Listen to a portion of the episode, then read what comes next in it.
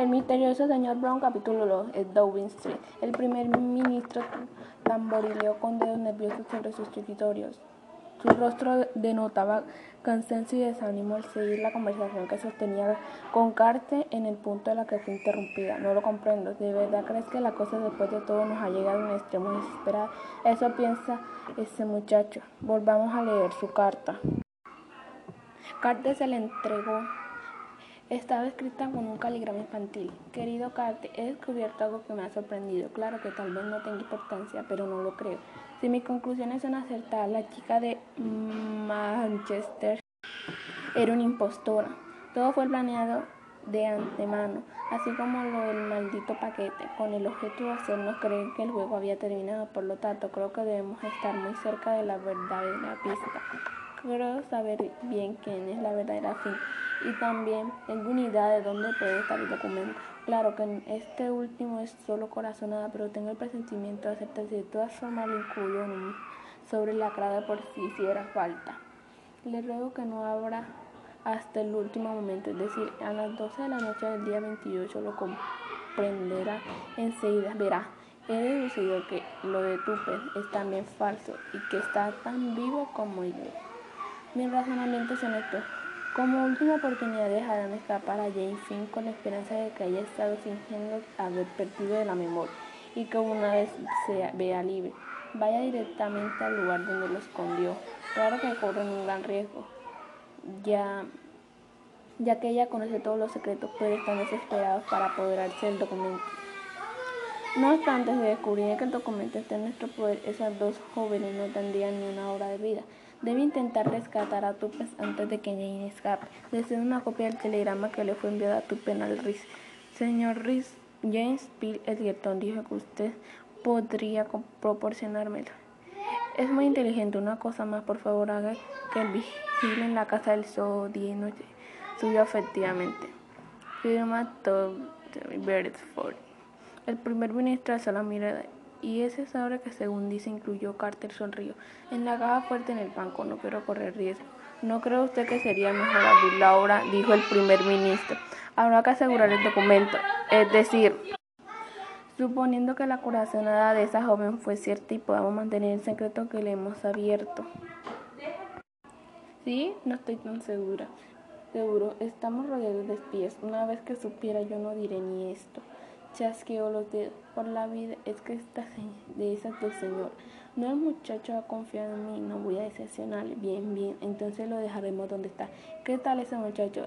Exteriormente es el típico joven inglés, lento en sus procesos mentales. Por otro lado, es casi imposible que lo pero se imaginen porque la tiene. Por eso es difícil de engañar. Medita las cosas lentamente y una vez consigue algo no lo dejes escapar.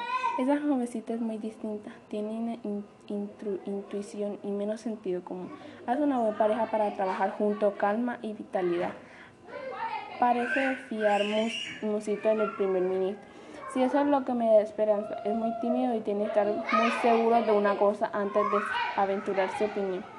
Cree que será capaz de desafiar al mayor criminal de nuestros días. Este muchacho es capaz, pero algunas veces creo ver una bonita sombra de. ¿A qué se refiere?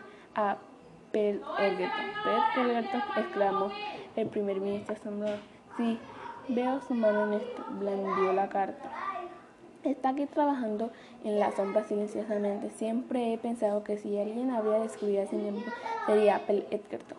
Lo digo que ahora trabaja en este caso, pero no quiero que sepa. Por cierto, el otro día me hizo peticiones bastante así. Me envió una carta juntándome un recorte, un periodo de Nueva York, en el que se mencionaba el hallazgo del cadáver de un hombre en una artesana del puerto de New York. Ahora una cosa de tres semanas. Me podía recoger con toda la información mi alcance sobre la joven. Y bien, Carter se escogió de brazos, de hombros. No, no consiguió una gran cosa. Resultó ser un hombre de unos 35 años, pobre, pobremente vestido, con el rostro desfigurado. No puede ser identificado. Sospecha que ambos asuntos tienen alguna relación. Es cierto, sí. Claro que puede equivocarse. Le pedí que pasara por aquí. No es que pensara sacarlo para algo a que él no quiera decir. Su sentido debe serle demasiado fuerte, pero no existe la menor duda de que él pueda aclararnos un par de puntos de la carta del joven Beref. Allá está aquí. Los dos hombres se pusieron de pie. Entrar el recién llegado y como relámpago pasó en la mente del primer ministro este mensaje, tal vez sea mi sucesor. Hemos recibido una carta del joven Beref, dijo Carter, que directo al asunto, supongo que lo habría usted visto. Pues se supone, pues supone usted mal. Oh, Sir Jason río acariciando. Me telefoneó, dijo, ¿tendré inconvenientes en decir exactamente lo que pasa entre ustedes? Ninguno me dio las gracias por cierta carta que yo debía escribir, a decir verdad ofreciéndome un empleo. Entonces me recordó algo que había dicho en Manchester con respecto a ese telegrama. Falso que hizo se marchara a señorita Cowley. Le pregunté si había ocurrido algo nuevo y me dijo que en un cajón del salón del señor Shane había descubierto una foto. Le pregunté si la foto llevaba el nombre y la dirección de un fotógrafo en California me replicó, ha acertado usted, señor, así es. Luego continuó contándome algo que yo no ignoraba, que el sujeto de aquella fotografía era la francesa Anne, la chica que, se, que le salvó la vida. ¿Qué? Exactamente eso. Le pregunté, no, no sin cierta curiosidad, que había hecho la fotografía y replicó que la volvió a dejar donde la encontró. Eso estuvo bien, francamente bien. Ese joven hace, sabe hacer uno de sus inteligencias. Lo felicité. El descubrimiento fue providencial, puesto que desde el momento en el que demostraba que la joven Manchester era una impostora, todo cambiaba. El joven Bereford lo comprendió así, sin necesidad de que yo dijera, pero no podía confiar demasiado en su razonamiento después de lo ocurrido a la señorita Cowley. Me preguntó si yo creía en la posibilidad de que siguiente con vida. Le dije que había muchas posibilidades a su favor y todo eso hizo una búsqueda ansiosa en un telegrama. Sí, le aconsejé que pidiera una copa original. Se me había ocurrido como como cosa probable que después de la señorita Cowley lo arrojara al suelo. Ciertas palabras podrían ser alteradas con la expresión e intención de poner a sus amigos sobre una pista falta. Carter asintió y tras sacar una hoja de papel en su bolsillo leyó en voz alta. Ven enseguida a Ashley Prince. Carter Kane. Grandes acontecimientos. Tom. Muy sencillo y muy ingenioso, dijo Sir Solo unas palabras alteradas y la pista importante se pasa por alto. ¿Cuál era? La declaración del botón en que la señorita Bates se había dirigido a Karen Crow. Estaba tan seguro de sí mismo que dijeron que hecho se había equivocado. Entonces el hombre Bereford está ahora está en Catehoken, a menos que me equivoque. Carter lo completo con curiosidad. Me pregunto cómo está usted también allí. Pet Elgerton. Ah, estoy muy ocupado trabajando en un caso. Creí que estaba de vacaciones. O tal vez fuese más exacto decir estoy preparando un caso. ¿Sabes algo de ese norteamericano sobre que pedí información? Me temo que no. Es importante descubrir quién era o ya sé quién se trata. No puedo hablar, pero lo sé. Le hicieron ninguna pregunta, convencido de que sería perder el tiempo, pero lo que comprendió dijo de pronto el primer ministro, es como fuera para el cajón del señor Shamer esa fotografía. Tal vez nunca haya de ahí, insinuó la boda, pero y el falso inspector de la policía, el inspector Brown, ah, replicó Sir Jane pensativo al tiempo que se suponía de, proponía de, no debo entretenerlos más, continúe con los asuntos de la nación, yo debo volver a trabajar en mi caso. Dos días después, Julius Shane regresaba a Manchester y encontró una nota de Tommy encima de la mesa. Apareció Shane, siente haber perdido los estribos.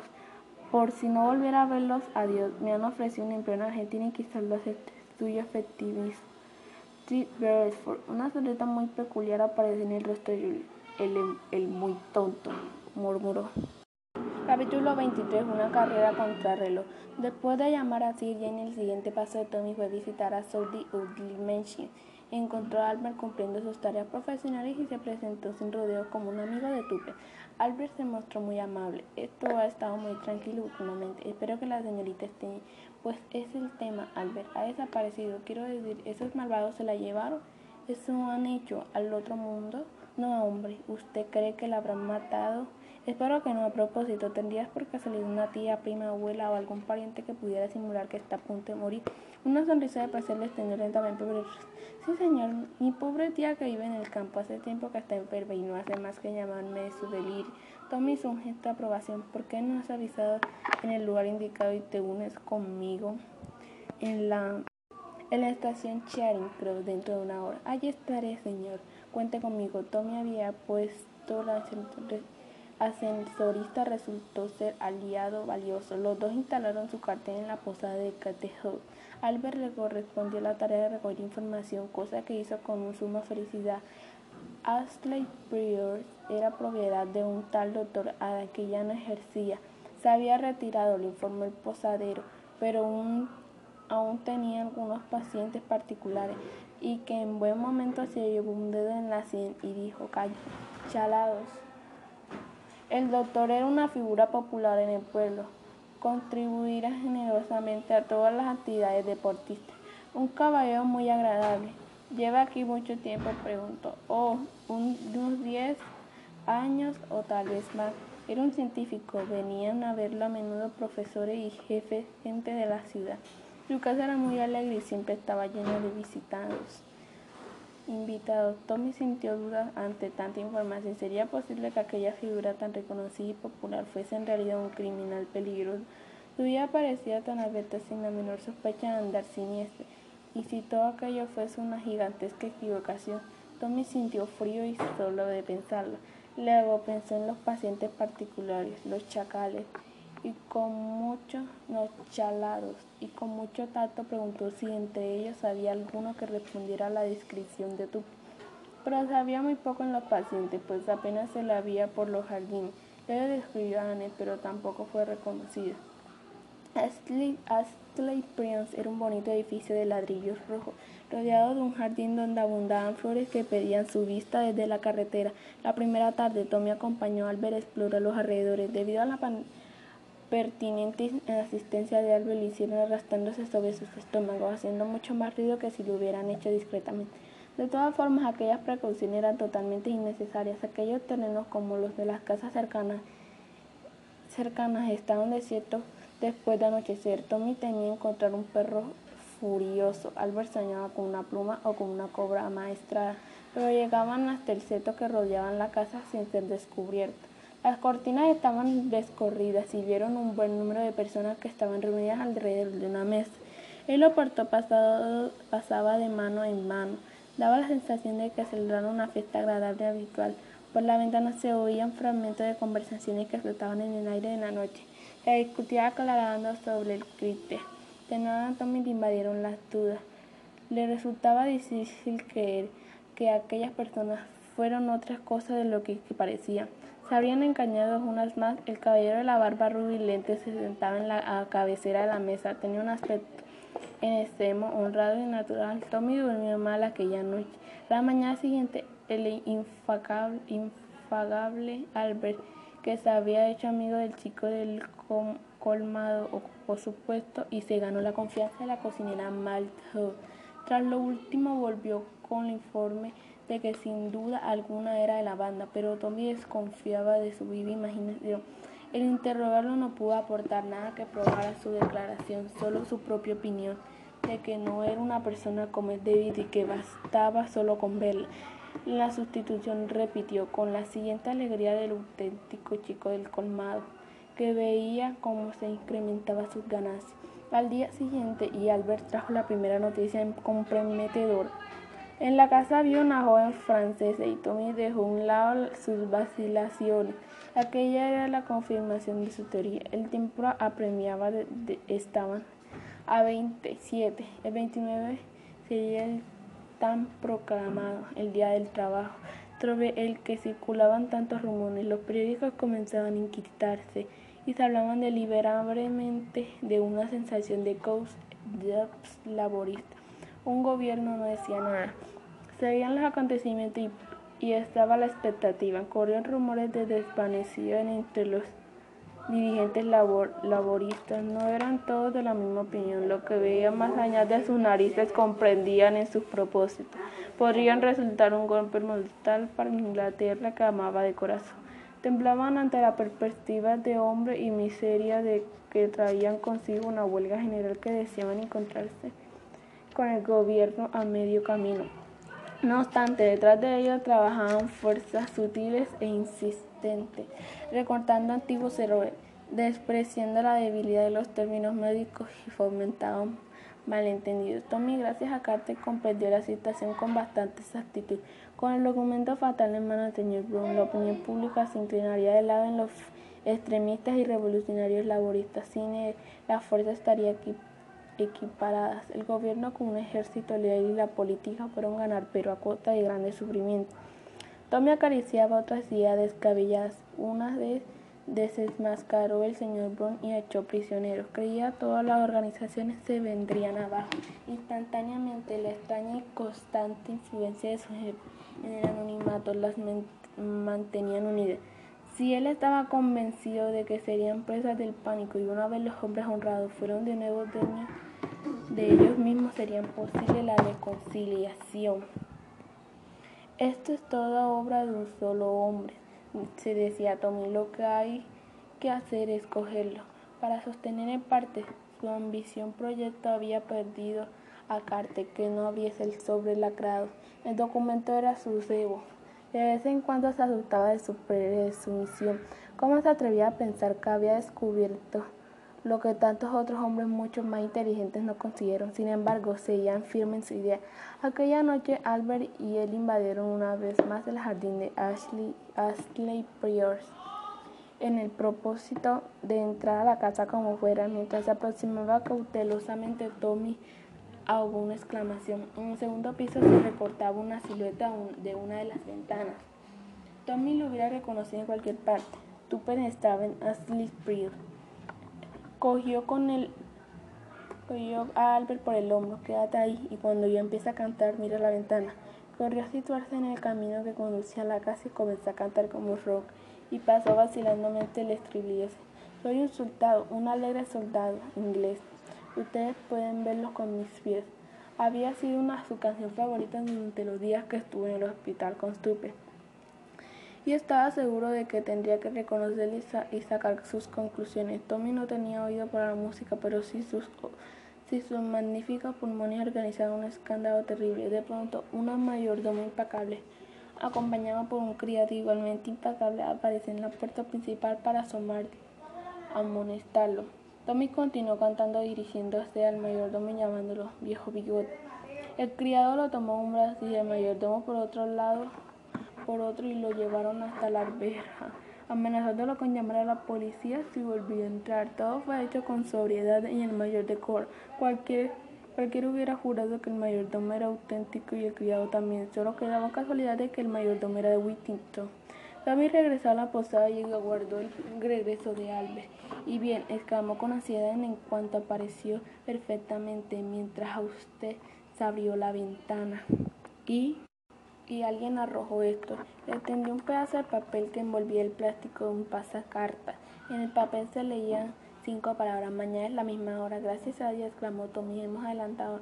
Le escribo un mensaje de respuesta y yo lo tiré por la ventana. Continuó al decir Tu celo excesivo podría perdernos, salve. ¿Qué escribiste?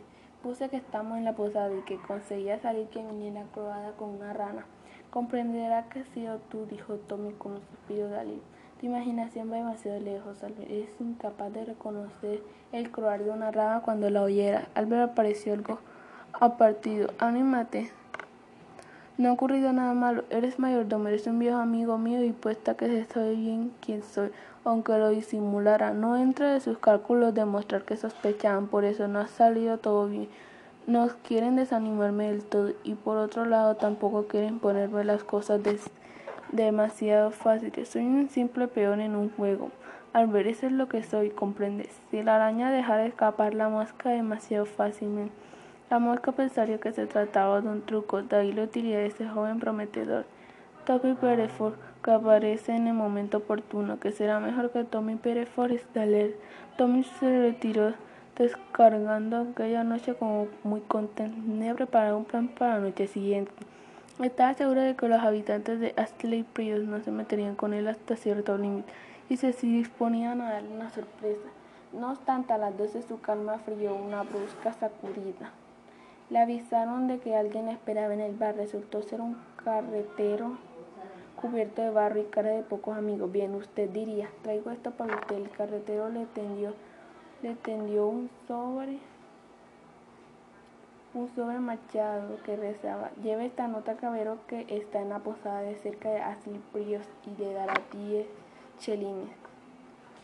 La letra era de Tupe. Tommy supo apreciar su ingenio, aunque había adivinado que estaría en la posada bajo un nombre supuesto. Muy bien, el hombre se le entregó que hay de diez chelines. Tommy se apresuró a sacar un billete de diez chelines y el nombre le dio sobre. El joven leyó la carta. Querido Tommy, supe que eras tú, no vengas esta noche. Te están preparando una trampa. Mañana por la mañana se nos llevarán de aquí. Creo que de haber oído algo acerca de los planes Holly, me parece. Y tengo oportunidad de tirar esto por la carretera. Antes me contó que habías escapado. Ánimo, tuya.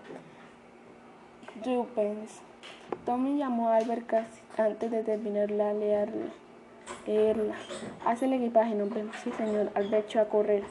Holly que, es al fin y al cabo. Tommy estaba intrigado y volvió a leer despacio. El ruido de las botas de Albert se oía en el piso de arriba. De pronto volvió a llamarla y gritó a Albert. ¿Y date el equipaje? Sí, señor. Tommy analizó la nota pensativo. Y si soy un... dijo en tono bajo, pero no soy el único y al fin y sé quién es.